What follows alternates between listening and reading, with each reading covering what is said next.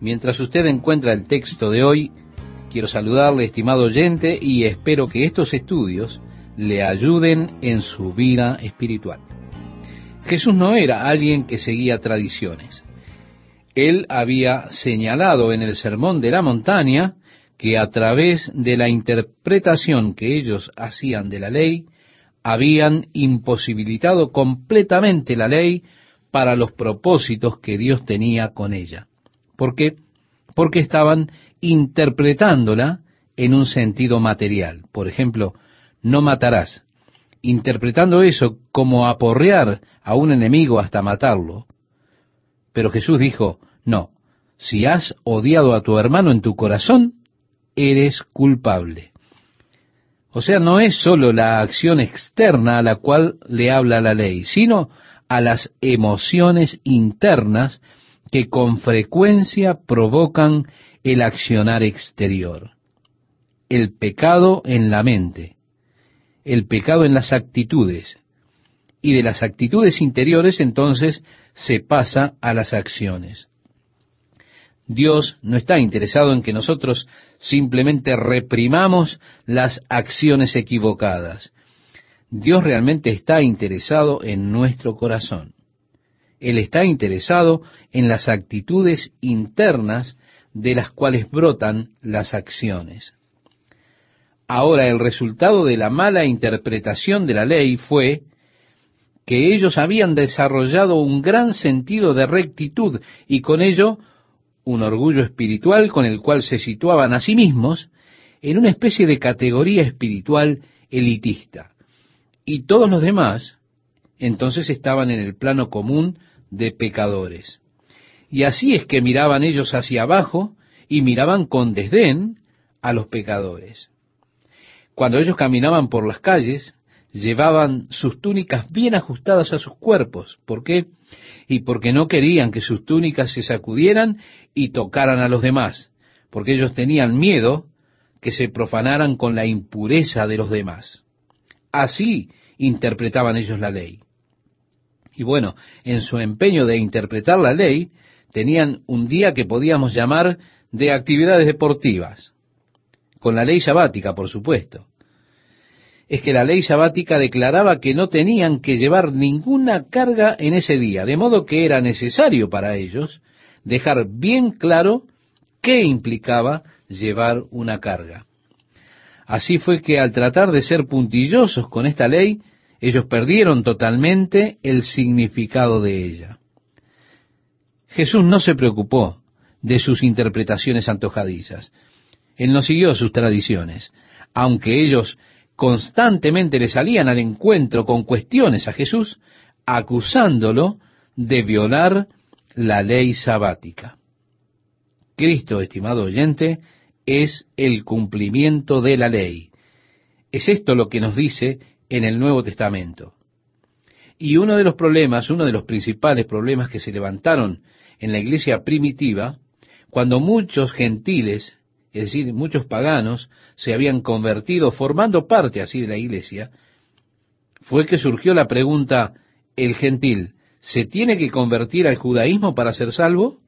En otras palabras, si usted ha de salvarse siendo gentil, es decir, siendo pagano, primero, tiene que circuncidarse, debe guardar la ley de Moisés. Y es así que hubieron muchos judíos en la iglesia que tomaron esa posición. Entonces comenzaron a crear divisiones en la iglesia de Antioquía diciendo que a menos que se circuncide y guarde la ley, usted que es gentil no podrá ser salvo. Pablo y Bernabé regresaron junto a algunos hermanos a Jerusalén. Vinieron con esos agitadores para que la iglesia fallara sobre este asunto. En los Hechos de los Apóstoles, en el capítulo 15, nosotros leemos que los dirigentes de la iglesia primitiva llegaron a la conclusión de que la ley no pretendía que esos mandatos fuesen para los creyentes gentiles, ni eran esenciales para su salvación, sino que era posible para el Espíritu de Dios trabajar en el corazón del hombre aparte de la ley. Así es que se les dijo que se guardaran de los ídolos y de cosas ahogadas. Y si hacen esto, están haciendo bien. Dios les bendiga. Al determinar qué tipo de relación debería tener la iglesia gentil con la ley, no había declaración alguna por la cual usted tuviera que guardar el sábado. Y no recaían sobre ellos ninguno de los aspectos de la ley del sábado. Así que aquí en el capítulo 12, al comienzo, encontramos a Jesús en una de sus controversias con los líderes religiosos, nuevamente sobre el asunto del sabbat. Dice así la palabra de Dios. En aquel tiempo iba Jesús por los sembrados, estos son los sembradíos de grano de trigo, llamado el pequeño trigo maduro. En aquel tiempo iba Jesús por los sembrados en un día de reposo, y sus discípulos tuvieron hambre y comenzaron a arrancar espigas y a comer. Viéndolo los fariseos le dijeron, He aquí tus discípulos hacen lo que no es lícito hacer en el día de reposo. Pero él les dijo, ¿No habéis leído lo que hizo David cuando él y los que con él estaban tuvieron hambre? ¿Cómo entró en la casa de Dios y comió los panes de la proposición? Que no les era lícito comer ni a él ni a los que con él estaban, sino solamente a los sacerdotes. Ahora bien, cuando David estaba huyendo de Saúl, él vino al tabernáculo de Dios y fue al sacerdote entonces tomó el pan consagrado, el cual sólo el sacerdote podía comer, pero David y sus hombres tenían hambre. Y así fue que David lo tomó y alimentó a sus hombres. Esto no le estaba permitido hacer a David. No obstante ello, Dios había establecido la ley que sólo los sacerdotes podían comer el pan consagrado. Pero aquí nos encontramos con alguien que tiene una necesidad física, y hay una ley de Dios más alta que ministra las necesidades físicas de los hombres. Entonces, si un hombre está desfalleciendo de hambre, si está hambriento, hay leyes superiores que tratan con la preservación de la vida.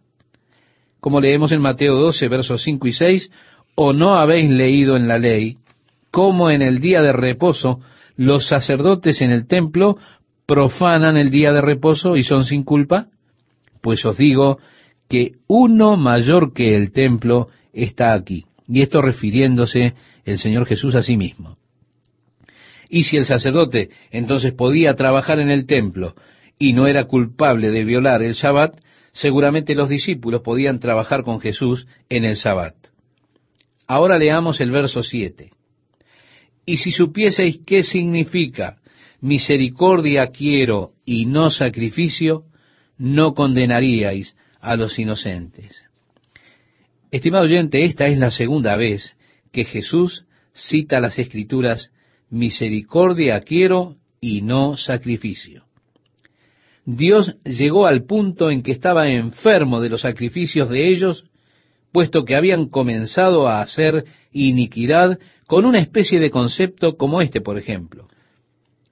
Decían, bueno, no importa lo que hacemos mal, pues siempre podemos ofrecer un sacrificio y podemos ser perdonados. Dios dice, el obedecer es mejor que los sacrificios. Y añade, preferiría que tuviesen más misericordia a que ofrezcan sacrificios. Finalmente dice Dios, miren, estoy cansado de sus sacrificios. No los quiero oler ya más. Estoy cansado de ellos ustedes no muestran misericordia, no muestran las peculiaridades que yo quiero que ustedes muestren, y con todo vienen con sacrificios. No me interesan sus sacrificios. Dios dice además, me son abominables, así que quiero misericordia en lugar de sacrificios. Sí, estimado oyente, Dios prefiere que su corazón sea recto delante de Él más que el hecho de que usted esté constantemente haciendo sacrificios. Y si entiende esto, Jesús dijo, si entendieran esto, no estarían aquí condenando a los inocentes. Leemos el verso 8, donde expresa, porque el Hijo del Hombre es Señor del día de reposo. Así es que Él se pone a sí mismo sobre el día de reposo, puesto que Jesús mismo es nuestro reposo. Él es nuestro sabbat, Estando en Cristo, estimado oyente, hemos entrado en nuestro reposo. ¿Por qué? Porque verdaderamente Jesús es el sabbat del creyente. Leemos ahora el verso 9. Pasando de allí, vino a la sinagoga de ellos. Y he aquí había allí uno que tenía seca una mano. Y preguntaron a Jesús para poder acusarle, ¿es lícito sanar en el día de reposo? Esto es porque conforme a la ley y la interpretación de la ley, usted no podía sanar a alguien en el sabbat. Ahora, si una persona se había lastimado y estaba sangrando con riesgo de morir, entonces usted podía aplicarle un torniquete y podía tomar las medidas necesarias para salvar su vida. Pero no podía tomar medidas que sanaran sus heridas. Y ¿no es esto interesante, estimado oyente, cómo ellos intuitivamente parecían conocer que Jesús quería ayudar a este hombre, aun cuando era el día de reposo? Así arremetieron contra él y usando su interpretación de la ley dijeron, ¿es legal sanar en el día de reposo? Estaban esperando atraparlo con eso. Entonces él les dijo, ¿qué hombre habrá de vosotros que tenga una oveja y si ésta cayere en un hoyo en día de reposo, no le echa mano y la saca? Bueno, por supuesto, en realidad si usted levanta su oveja del pozo en el día sábado, está violando el sabbat, está levantando una carga. Pero ellos hacían esta clase de excepciones. Y Jesús dijo, pues, ¿cuánto más vale un hombre que una oveja? Ayudar a un ser humano en verdad es más importante que ayudar a un animal en necesidad. Por consiguiente, dijo él, es lícito hacer el bien en los días de reposo. Por supuesto, es así. No puede usted decir que no era legal hacer bien en los días de reposo. En el verso 13 leemos, entonces dijo a aquel hombre, extiende tu mano.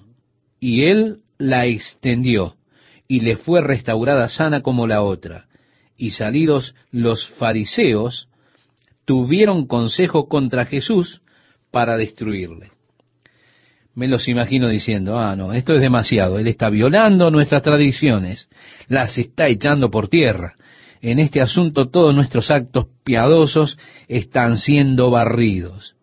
El consejo de ellos, estimado oyente, fue destruirlo a Jesús.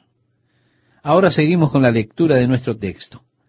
Sabiendo esto Jesús, y en lugar de confrontarlo, decimos, se apartó de allí y le siguió mucha gente y sanaba a todos y les encargaba rigurosamente que no le descubriesen para que se cumpliese lo dicho por el profeta Isaías cuando dijo, He aquí mi siervo, a quien he escogido, mi amado, en quien se agrada mi alma.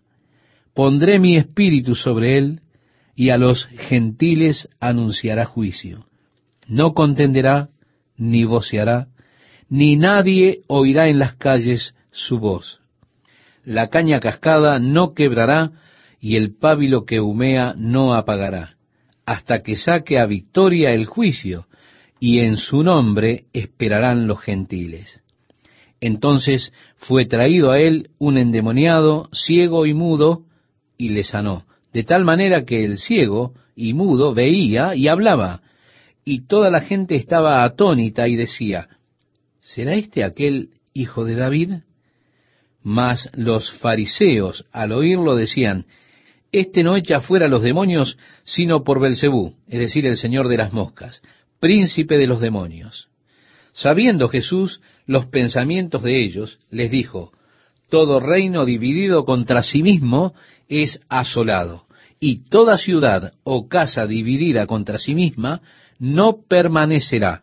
Y si Satanás echa fuera a Satanás, contra sí mismo está dividido. ¿Cómo pues permanecerá su reino. Así que, estimado oyente, la filosofía de ellos fue derribada simplemente con unas pocas palabras de lógica. Satanás no puede ser expulsado por Satanás. De otro modo, su reino está dividido y sin duda habrá de caer. En el verso 27 leemos, Y si yo echo fuera los demonios por Belcebú, ¿por quién los echan vuestros hijos? Por tanto, ellos serán vuestros jueces. Pero si yo por el Espíritu de Dios echo fuera los demonios, ciertamente ha llegado a vosotros el reino de Dios. Porque, ¿cómo puede alguno entrar en la casa del hombre fuerte y saquear sus bienes si primero no le ata? Y entonces podrá saquear su casa. El que no es conmigo, contra mí es. Y el que conmigo no recoge, desparrama. Así que Jesús, en respuesta a la actitud de acusación de los fariseos, de que por el poder de Satanás él expulsaba a Satanás, Jesús les aclara a ellos que eso es inconsistente. Es decir, lo que ellos estaban diciendo en contraste con que él ate al hombre fuerte de la casa para así poder saquearla. Luego Jesús declara, miren, no pueden ponerse en terreno neutral. Bueno, yo pienso que es importante que recordemos el pasaje de la palabra de Dios que nos dice, el que no es conmigo es contra mí. En otras palabras, si no está recogiendo, está desparramando. Como ellos le han acusado de hacer sus obras por el poder de Satanás, entonces Él les advierte en cuanto a blasfemar en contra del Espíritu Santo, porque por esta acusación ellos estaban mostrando evidencias de que estaban aproximándose a cometer ese horrible pecado que no tiene perdón.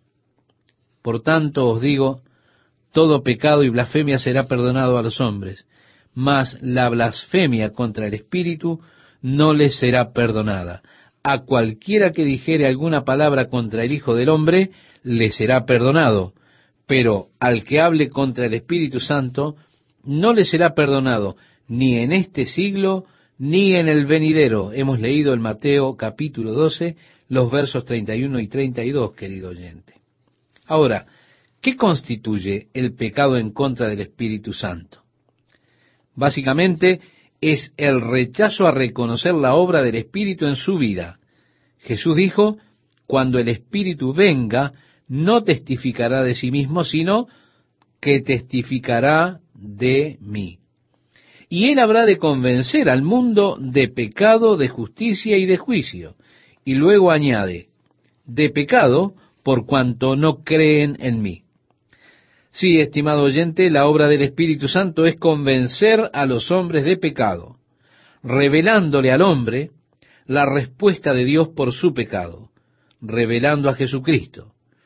Dios ha hecho solamente una provisión para el perdón, una única provisión para quitar su pecado y su culpa. Y esta provisión es en y a través de su unigénito Hijo Jesucristo. Así es que el Espíritu de Dios viene para darnos testimonio a nosotros de este hecho, que hay un único camino por el cual usted puede obtener perdón de su pecado, y este camino es a través de recibir al Hijo de Dios Jesucristo como Salvador y Señor.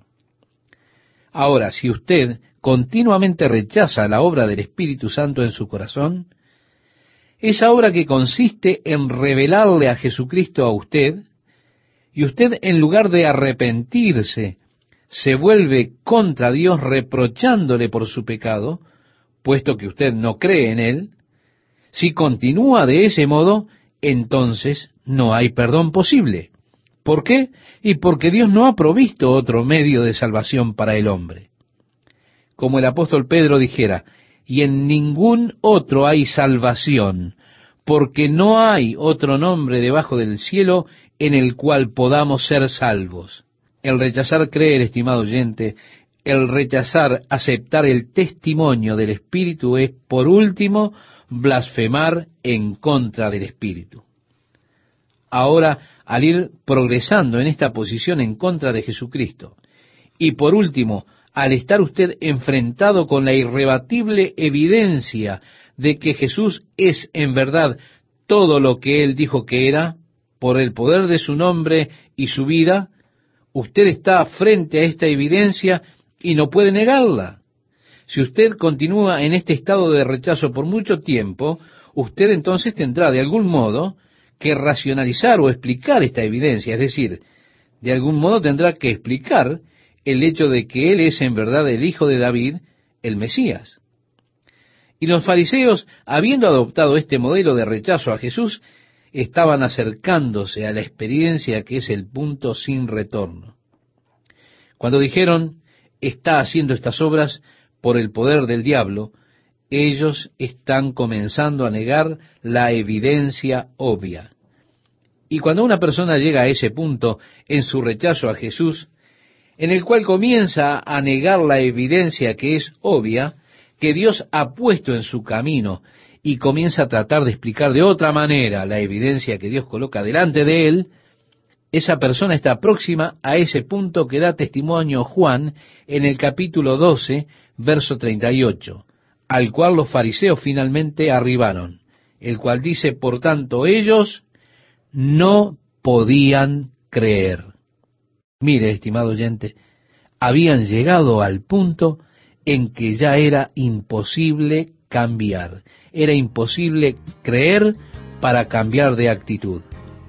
Han determinado su camino y se han alejado de la senda verdadera y ya no hay posibilidad alguna de regreso. ¿Qué tal? ¿Cómo están? Bueno, espero que bien y dispuestos a comenzar nuestro estudio de la palabra de Dios para hoy. Así que, estimado oyente, si ya tiene a mano nuestro texto de hoy, allí vemos que Jesús dice, o haced el árbol bueno y su fruto bueno, o haced el árbol malo y su fruto malo, porque por el fruto se conoce el árbol. Generación de víboras, ¿cómo podéis hablar lo bueno siendo malos? Porque de la abundancia del corazón habla la boca. El hombre bueno del buen tesoro del corazón saca buenas cosas, y el hombre malo del mal tesoro saca malas cosas. Mas yo os digo que de toda palabra ociosa que hablen los hombres, de ella darán cuenta en el día del juicio, porque por tus palabras serás justificado, y por tus palabras serás condenado. Entonces respondieron algunos de los escribas y de los fariseos, diciendo, Maestro, deseamos ver de ti señal. Aquí ellos simplemente han negado la señal que han visto. Cuando aquel hombre poseído por el demonio, ciego y mudo, fue traído a Jesús, ellos vieron eso. Ellos también vieron al hombre de la mano seca, ellos observaron cómo Él lo sanaba. Y ahora ellos tienen la audacia de decirle a Jesús, ¿por qué no nos das una señal? Pruébanos que tú eres el Mesías. Él respondió y les dijo, la generación mala y adúltera demanda señal, pero señal no le será dada, sino la señal del profeta Jonás. Porque como estuvo Jonás en el vientre del gran pez tres días y tres noches, así estará el Hijo del Hombre en el corazón de la tierra tres días y tres noches. Los hombres de Nínive se levantarán en el juicio con esta generación y la condenarán, porque ellos se arrepintieron a la predicación de Jonás. Y he aquí más que Jonás en este lugar. En esta corta respuesta, estimado oyente, Jesús les da a los fariseos tres hechos bíblicos que usualmente son negados por aquellos que se consideran a sí mismos como grandes críticos. Aquellos que presumen de tener la autoridad para decirle a usted qué partes de la Biblia usted puede creer y qué partes de ellas no puede creer. ¿Qué partes son genuinas y cuáles son falsas, qué partes son inspiradas y cuáles no, cuáles son verdad y cuáles son mitos. Una de las historias de la Biblia que ha recibido alguna de las mayores críticas de parte de estos grandes críticos es la historia de Jonás. Pero, como ya he dicho, el único problema que una persona tiene con Jonás no es el hecho de que Jonás haya sido tragado por un gran pez, sino que su problema es más profundo que eso. Su problema es el concepto que tiene de Dios. Si usted tiene un correcto concepto de Dios, usted no tendrá ningún problema en creer la historia de Jonás, incluso si la historia dijera que Dios preparó a un pez pequeñito para tragarse a Jonás en vez de un gran pez. ¿Por qué? Porque para Dios no hay nada imposible. Así que su problema es el concepto que usted tenga de Dios, no la historia de Jonás. Y uno de los problemas básicos del hombre es su concepto de Dios. Si este problema existe, es porque el hombre tiende a crear su propio Dios. Y cuando un hombre crea su propio Dios, él lo hace como una proyección de sí mismo en la inmensidad. Y siempre está ese, bueno, si yo fuera Dios, así es como yo habría hecho esto. Lo habría manejado de esta manera. Si yo fuera Dios, etcétera, etcétera. Hay muchas personas que tienen dificultad con la revelación que Dios ha dado de sí mismo. Porque hay aspectos de esa revelación, estimado oyente, que difiere de sus propias ideas, de sus propios conceptos, de cómo ellos juzgarían o gobernarían al universo, o cómo hubieran creado al hombre, cómo hubieran tratado ellos con el aspecto moral, cómo hubieran lidiado con el libre albedrío, cómo hubieran tratado ellos con todos estos aspectos con los que Dios tuvo que lidiar cuando Dios nos creó. Entonces, hay muchos que rechazan la revelación que Dios ha hecho de sí mismo prefiriendo sus propios conceptos y aún prefiriendo adorarse a ellos mismos. David observó cómo es que los hombres han creado sus propios dioses. Él dijo, los ídolos de las naciones son plata y oro, obra de manos de hombres. Por supuesto, todos ustedes han visto en alguna ocasión alguna foto de dioses, dioses que han sido creados por los paganos pequeñas y grotescas criaturas que ellos han tallado en madera o, que a veces moldean usando oro u otros materiales. Y ellos hacen su pequeño Dios. Le colocan velas a su alrededor, le encienden incienso, se inclinan ante él, le ofrecen sus oraciones, y eso es su Dios. Pero cuando David observó los dioses que ellos habían hecho, él dijo, tienen boca y no hablan, tienen ojos y no ven, tienen orejas y no oyen, tampoco hay aliento en sus bocas.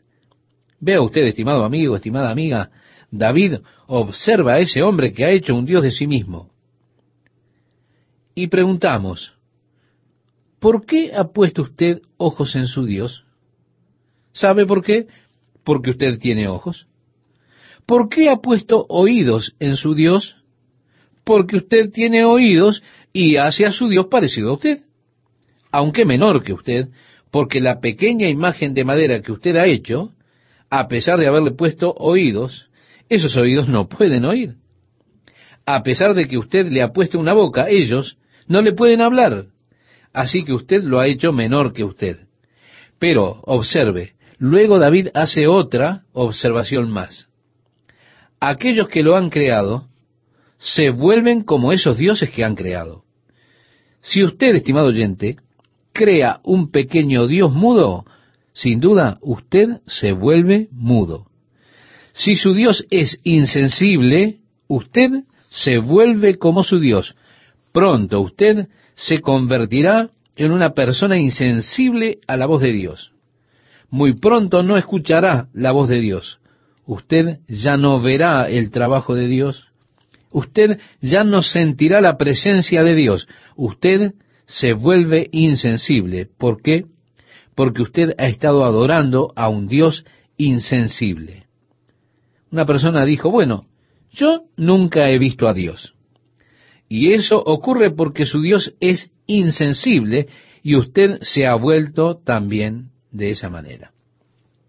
Es una terrible maldición que un hombre se vuelva como su Dios si ese Dios es falso.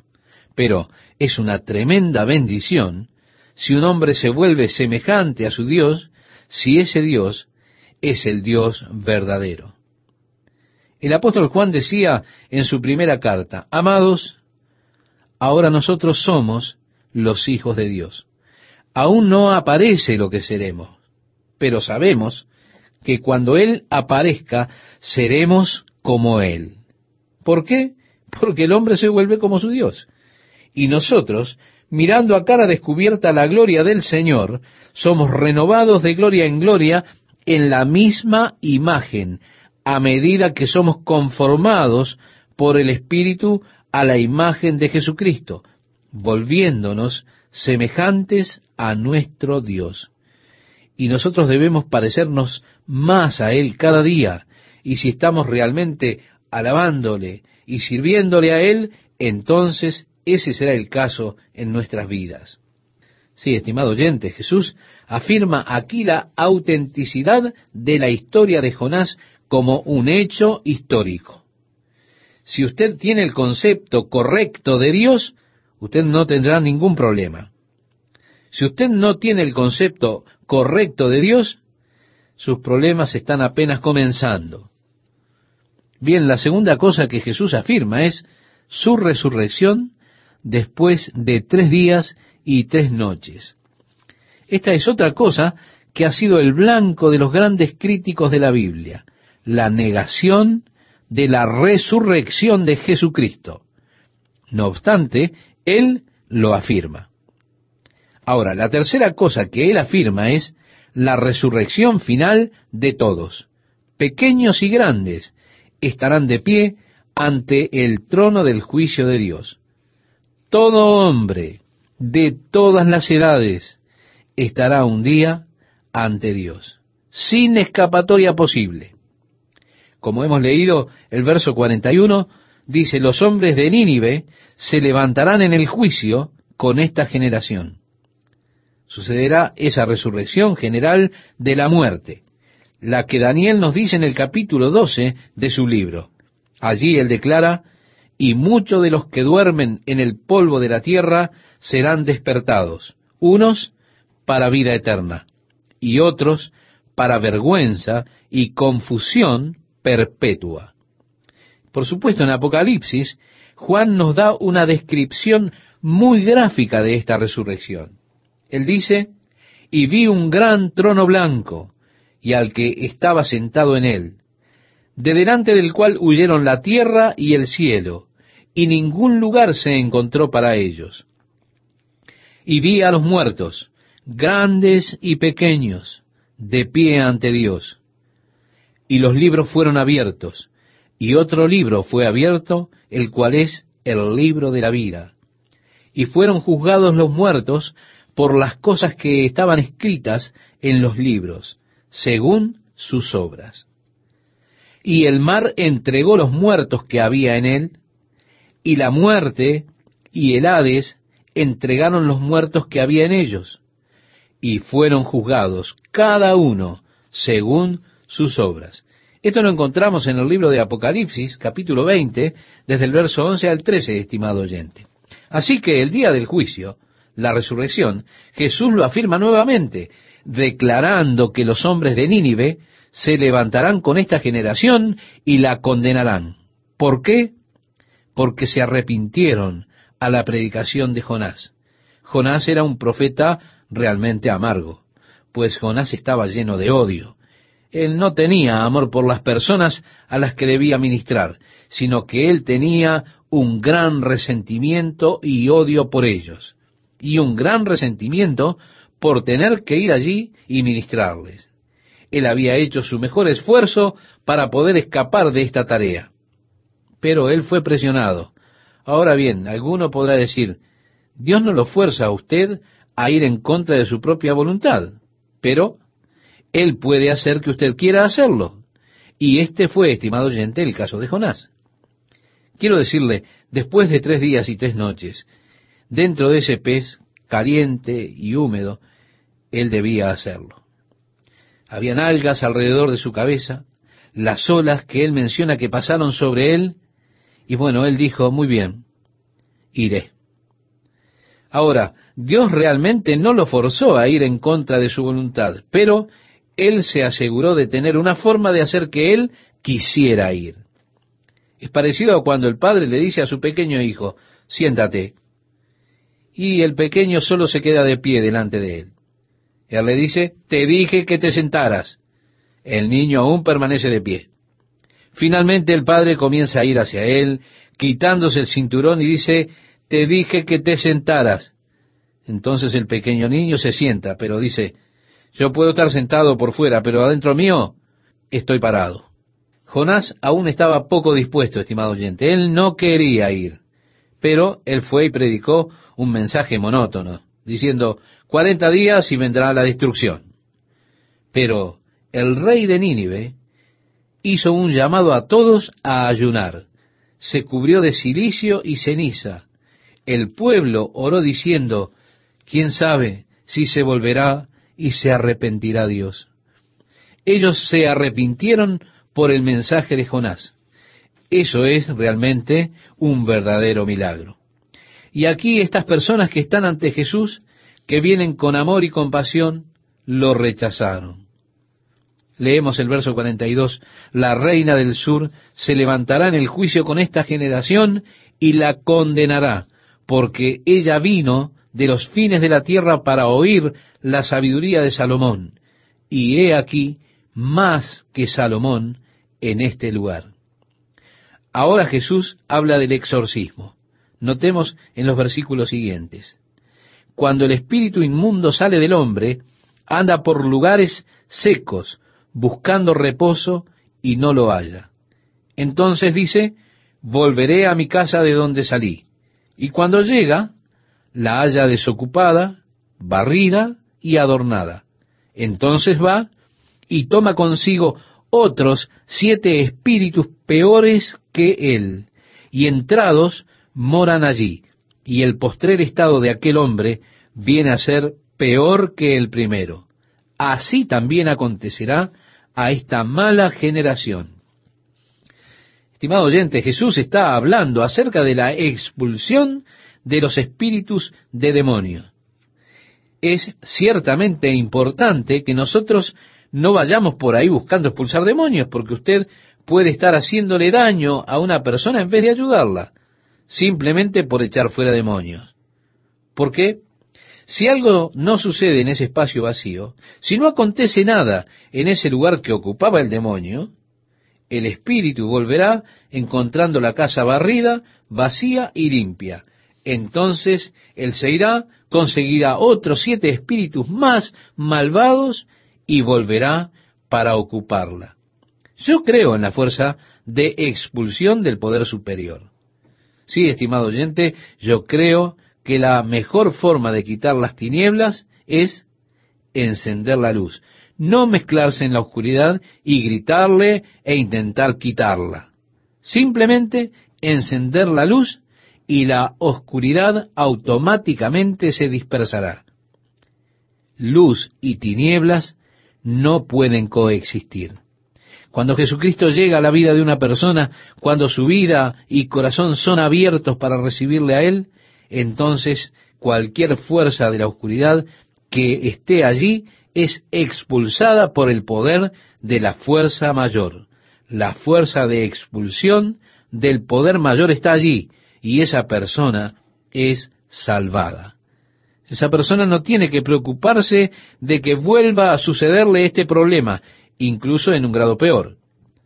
Mejor que llevarle luz a los hombres es que los lleve a Jesucristo entonces sus corazones, sus vidas, se llenarán de Él y con su amor, y a través de su poder las fuerzas de las tinieblas serán automáticamente expulsadas. Leamos ahora en el capítulo 12 de Mateo los versículos 46 al 50. Mientras él aún hablaba a la gente, he aquí su madre y sus hermanos estaban afuera y le querían hablar. Y le dijo uno, He aquí tu madre y tus hermanos están afuera y te quieren hablar. Respondiendo él al que le decía esto, dijo, ¿quién es mi madre? ¿Y quiénes son mis hermanos? Y extendiendo su mano hacia sus discípulos, dijo, He aquí mi madre y mis hermanos, porque todo aquel que hace la voluntad de mi Padre que está en los cielos, ese es mi hermano y hermana y madre. Hay quienes ponen énfasis en la intercesión de María, pero esta escritura que viene a continuación me plantea varios problemas, pues cuando ellos dijeron, he aquí tu madre está afuera y te quieren hablar, él dijo, ¿quién es mi madre? En ningún lugar de las escrituras se nos alienta a buscar a María para conseguir favores, favores de su Hijo. Pues Jesús dijo, y todo lo que pidiereis al Padre en mi nombre, yo lo haré. Yo no podría estar dependiendo de María cuando Jesús tomó esta actitud hacia ella mientras él estaba aquí en la tierra. Jesús dijo, ¿quién es mi madre? ¿Quiénes son mis hermanos? Y extendiendo su mano hacia sus discípulos, dijo, He aquí mi madre y mis hermanos, porque todo aquel que hace la voluntad de mi Padre que está en los cielos, ese es mi hermano y hermana y madre. A medida que llegamos al final del capítulo 12, descubrimos que Jesús tenía hermanos y hermanas terrenales, puesto que ellos eran hijos de María y José. Jesús, por supuesto, era el Hijo de Dios, pues María era virgen cuando el Espíritu Santo vino sobre ella y concibió y dio a luz a Jesucristo. Pero no encontramos base bíblica para establecer la eterna virginidad de María. Más bien, ella es contraria a las escrituras. En el verso 55, ellos dicen, ¿no es este el hijo del carpintero? ¿No se llama su madre María y sus hermanos Jacobo, José, Simón y Judas? ¿No están todas sus hermanas con nosotros? Tenemos información, estimado oyente, de que esos hermanos de Jesús realmente no creían en él. Recuerde usted que él dijo, no hay profeta sin honra, sino en su propia tierra y en su casa. Él sabía lo que era tener el rechazo personal de su familia.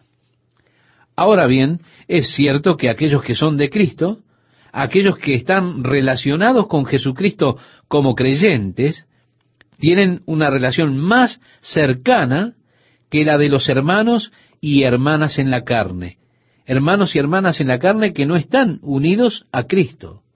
En otras palabras, usted tendrá una relación más cercana con aquellos de la familia de Dios que con aquellos de su propia familia, si es que su propia familia no es también parte de la familia de Dios. Tal vez muchos de ustedes, sin duda, han experimentado esto. Haber aceptado a Jesucristo como Salvador ha creado una oposición de parte de algunos de los miembros de su propia familia. Hablo de su familia de sangre. Pero, estimado amigo, estimada amiga, usted ha entrado a una nueva familia en la que los lazos son más profundos, son mayores y la unión es mucho más fuerte. Y así ocurrió con Jesús, pues sus hermanos no creían en él. Por eso él dice, ¿quiénes son mis hermanos? Miren, estas personas aquí. Cualquiera que hace la voluntad de Dios es mi madre, mi hermana, mi hermano. ¿Qué tal amigos y amigas de la palabra de Dios para hoy? Es un gusto para mí saludarles e invitarles a compartir juntos los próximos minutos. Al entrar en el capítulo 13, nosotros ingresamos en el área de las parábolas que tienen que ver con los misterios del reino de los cielos. Y en estas tenemos más o menos una clave para todas las parábolas. Años atrás, cuando me encontraba en el seminario, tenía un profesor muy inteligente. Él exhortaba a los seminaristas a no predicar de las parábolas hasta que hubiésemos pastoreado por lo menos por 30 años. Eso diría que ahora estoy calificado entonces. Y quisiera tener de nuevo todos esos sermones que prediqué en cuanto a las parábolas cuando pensaba que mi profesor no sabía bien de qué cosa estaba hablando.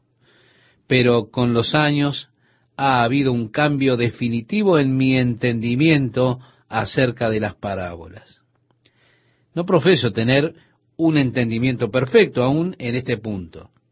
lo que puedo compartir es lo que he llegado a aprender y lo que he llegado a creer, pues al continuar creciendo, no me animo a garantizarle que de aquí a un tiempo arribe a otros conocimientos que no poseo hoy. Francamente habré de confesarle que no considero que mi conocimiento de las parábolas sea completo. Estoy seguro que hay más para sacar de ellas de lo que soy capaz de sacar yo. Ahora, si ya tiene el texto de hoy, le invito a que comencemos la lectura. Aquel día salió Jesús de la casa y se sentó junto al mar, y se le juntó mucha gente, y entrando él en la barca, se sentó, y toda la gente estaba en la playa. En esta ocasión, él está sentado. Es decir, ha tomado la postura de maestro. Y esto es para las multitudes. Coteje con el sermón de la montaña, estimado oyente, cuando sus discípulos vinieron a él, él abrió su boca y les enseñaba diciendo, pero ahora él está hablando a las multitudes desde ese pequeño bote alejado de la orilla. Y les habló muchas cosas por parábolas, diciendo, He aquí el sembrador salió a sembrar. Y mientras sembraba, parte de la semilla cayó junto al camino, y vinieron las aves y la comieron.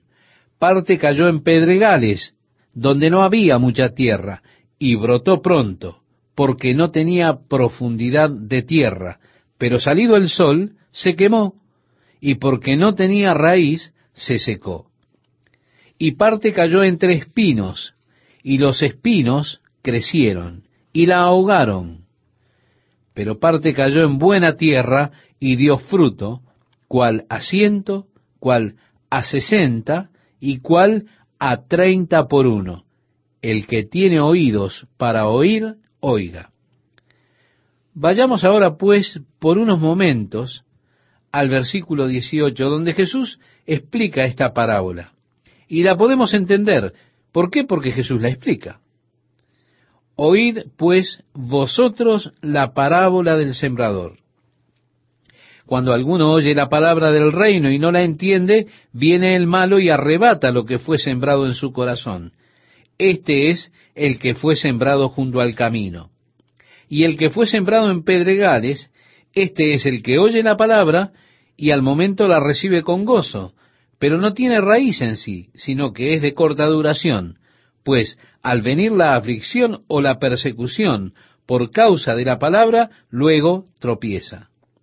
El que fue sembrado entre espinos, este es el que oye la palabra, pero el afán de este siglo y el engaño de las riquezas ahogan la palabra y se hace infructuosa.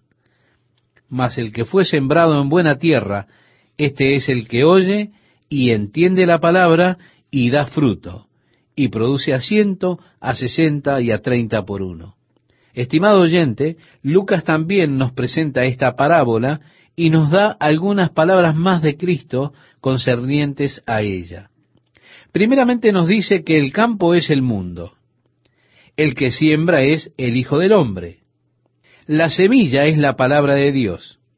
Y el que siembra es el Hijo del Hombre, Jesucristo. La palabra de Dios es sembrada a lo largo del mundo. Alguna de ellas cae a los lados del camino. Las aves la arrebatan. El pájaro es el maligno. Esto nos dice Jesús en Lucas. Satanás viene inmediatamente y arrebata la palabra del corazón de la persona. Así es que hay un rechazo inmediato. No hay nada, no hay respuesta. La palabra no echa raíces, no hace nada. En la segunda categoría hay quienes reciben la palabra con gozo. Oh, están muy fervorosos. Tienen una experiencia emocional tremenda, pero no hay profundidad. Pronto vienen los problemas, la persecución comienza a llegar y desaparecen porque les falta profundidad. Nunca se arraigaron verdaderamente en la verdad nunca estudiaron en verdad, nunca desarrollaron un cimiento firme para su fe. En la tercera categoría, y desafortunadamente pienso que esta es la categoría con la cual tenemos que tratar más, es la que cayó entre espinas. Vidas que reciben la palabra de Dios. Ha habido un desarrollo dentro de ellas a través de la palabra, pero las espinas han crecido junto con ella. Y éstas finalmente ahogan la vida y la misma se vuelve infructuosa. Cuando leemos que estas espinas son los cuidados de este mundo, el engaño de las riquezas, el deseo por otras cosas, nos damos cuenta de que esto nos calza justo a muchos de nosotros. Así es que nuestras vidas no son tan fructíferas para el Señor como debieran ser, puesto que permitimos que los cuidados de este mundo, ese deseo de riquezas u otras cosas, ahogan la posibilidad de que nuestras vidas den fruto. Y al mirar a nuestras propias vidas, vemos que no estamos llevando el fruto que el Señor quisiera que llevásemos. Así que le advertiré a usted, estimado oyente, en cuanto a esta tercera clase de terreno. Tengamos cuidado para que no seamos agobiados con los problemas de esta vida, el engaño de las riquezas, de modo que la palabra de Dios no sea productiva y lleve fruto en nosotros. Ahora tenemos lo que se llama la persistencia. Y creo que es muy importante, al entender las parábolas, que cumplamos con la ley de la persistencia. Esta es una frase usada en hermenéutica por la cual, al interpretar la escritura, si una figura es usada para representar algo en un pasaje, cada vez que se use la misma figura en un modo figurativo, representa la misma cosa. En otras palabras, aquí el campo es el mundo, por tanto, en todas las parábolas en la cual usted tiene un campo, en cada parábola el campo representa al mundo. La semilla es la palabra de Dios.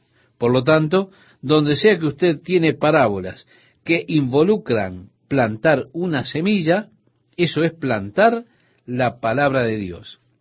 Es importante que establezcamos la persistencia. De otro modo, usted corre el riesgo de empezar a ver en las parábolas otras cosas más allá de lo que se pretende con las parábolas. Se debe ser consecuente con los tipos. De otro modo, tendrá una confusión total. Ahora, la cuestión surge luego de que Jesús dijo la parábola. Entonces, acercándose los discípulos, le dijeron, ¿por qué les hablas por parábolas? Obviamente fue el comienzo de un nuevo método de enseñanza hecho por Jesús. Él respondiendo les dijo, porque a vosotros os es dado saber los misterios del reino de los cielos, mas a ellos no les es dado, porque a cualquiera que tiene se le dará y tendrá más, pero al que no tiene, aun lo que tiene le será quitado.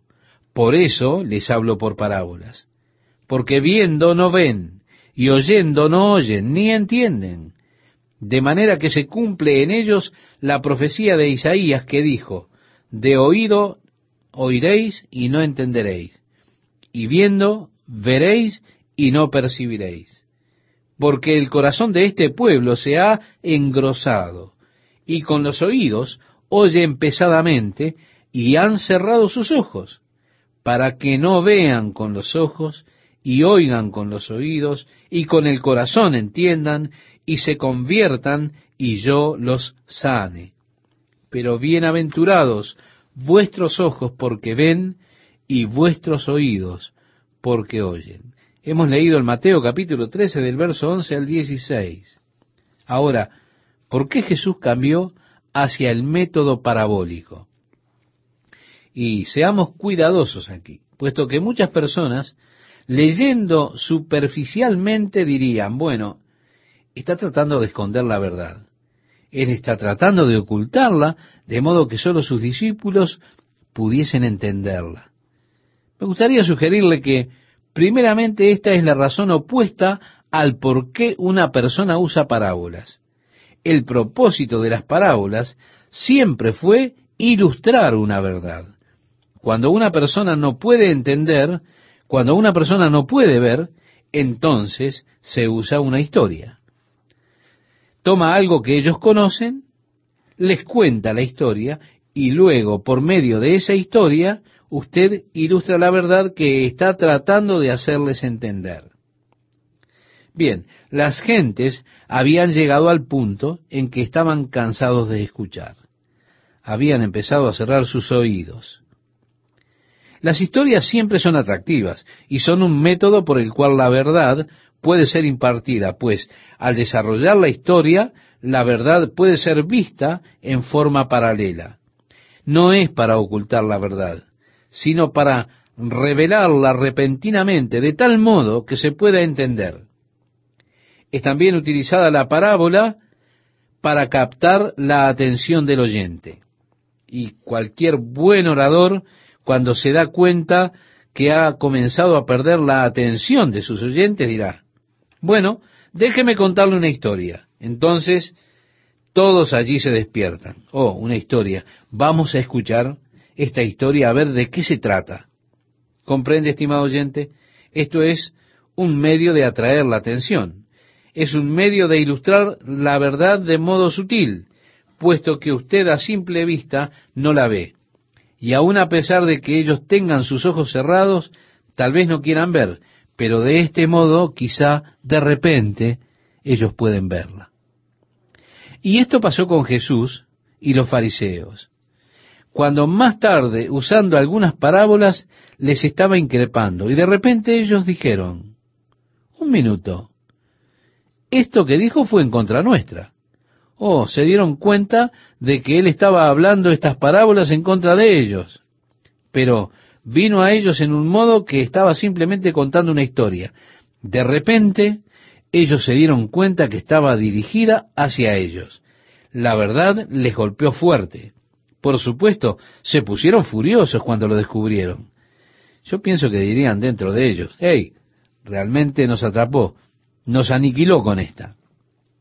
Y así Jesús, a causa de la dureza que tenían ellos para oír, puesto que sus ojos estaban ciegos, a causa de su actitud, Jesús utilizó este método.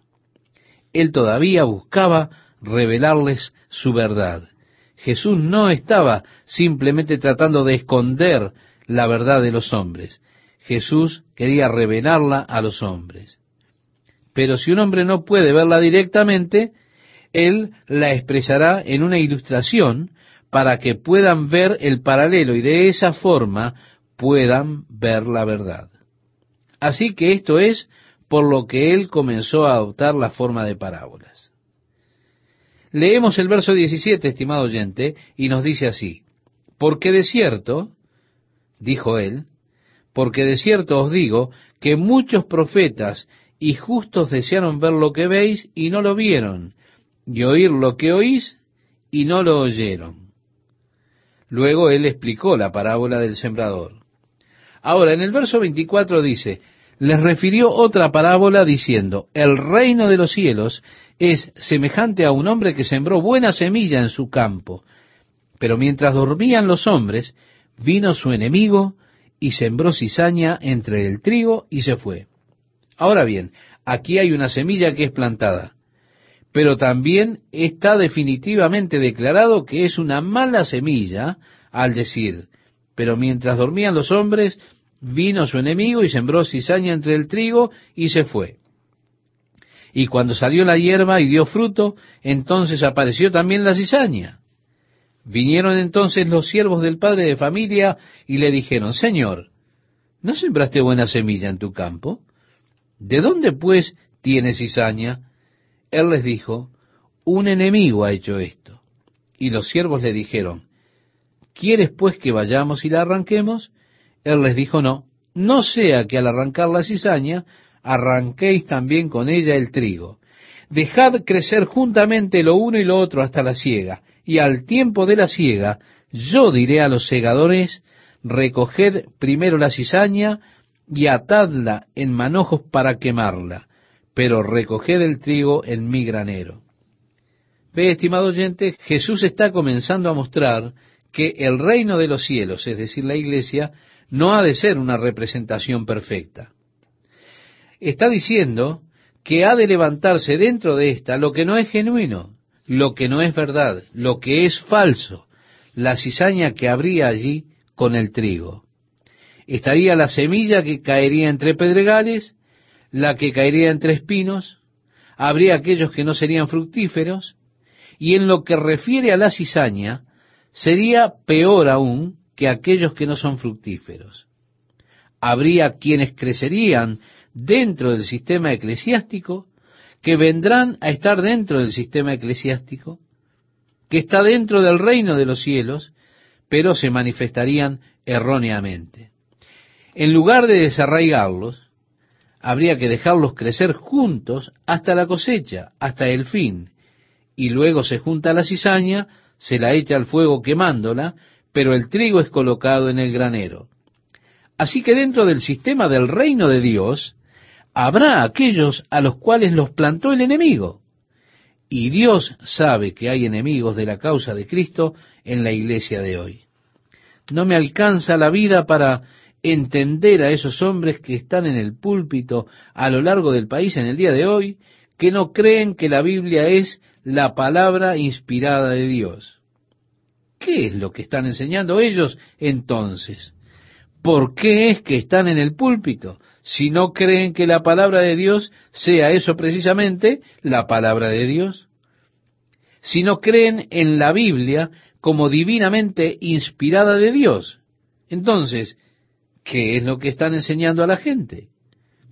Hay cizaña que está creciendo junto con el trigo, estimado oyente. Esto me decepciona, porque cada vez que uno encuentra algún artículo en los periódicos que tiene que ver con algún asunto de controversia, usted siempre puede encontrar alguna clase de teólogo liberal torpe que vendrá con una posición en contra de aquellos que son evangélicos y hará todas esas declaraciones derogatorias en contra de cualquiera que tenga un amor ferviente por Jesucristo. Y aún el doctor tal, el doctor cual, el pastor de tal iglesia declara, bueno, esto es una moda pasajera entre la gente joven que ha de pasar. Ahora bien, como podrá ver, si yo fuera Dios, no permitiría que crecieran juntos. Me desharía de ellos, los arrancaría de la iglesia. Pero Dios tiene sus razones. Y el Señor nos está advirtiendo aquí acerca de la forma de obrar en esos casos. Leamos los versículos 31 y 32, estimado oyente, donde nos dice, otra parábola les refirió diciendo, el reino de los cielos es semejante al grano de mostaza, que un hombre tomó y sembró en su campo, el cual a la verdad es la más pequeña de todas las semillas, pero cuando ha crecido es la mayor de las hortalizas y se hace árbol, de tal manera que vienen las aves del cielo y hacen nidos en sus ramas. Muchas de las plantas que tenemos nosotros son muy pequeñas. Tal vez uno las hace crecer en pequeñas macetas que uno coloca quizá en la parte de adelante de su ventana. Pero de todas las plantas, la mostaza es la más grande. Y por supuesto la planta de mostaza puede llegar a tener varios metros de altura. Es la más grande de las plantas que usted puede cultivar. Jesús dijo concerniente a esta semilla de mostaza en particular, y se hace árbol. Ahora bien, esto es una anormalidad de tal manera que vienen las aves del cielo y hacen nidos en sus ramas. Esto lo hemos leído en el versículo 32, ¿verdad? Ahora, hay expositores bíblicos que dicen que esta es una parábola que ilustra cómo el reino de los cielos tendrá un comienzo pequeño. Jesús habrá de empezar con sus doce discípulos, pero predicando el Evangelio, la influencia de éste se extenderá hasta que sea un gran árbol y las aves del cielo puedan venir y hacer nido en él. Así es esa influencia gloriosa del Evangelio que gradualmente se extiende desde un comienzo humildemente pequeño, tan pequeño como una semilla de mostaza, pero crece hasta ser un gran árbol.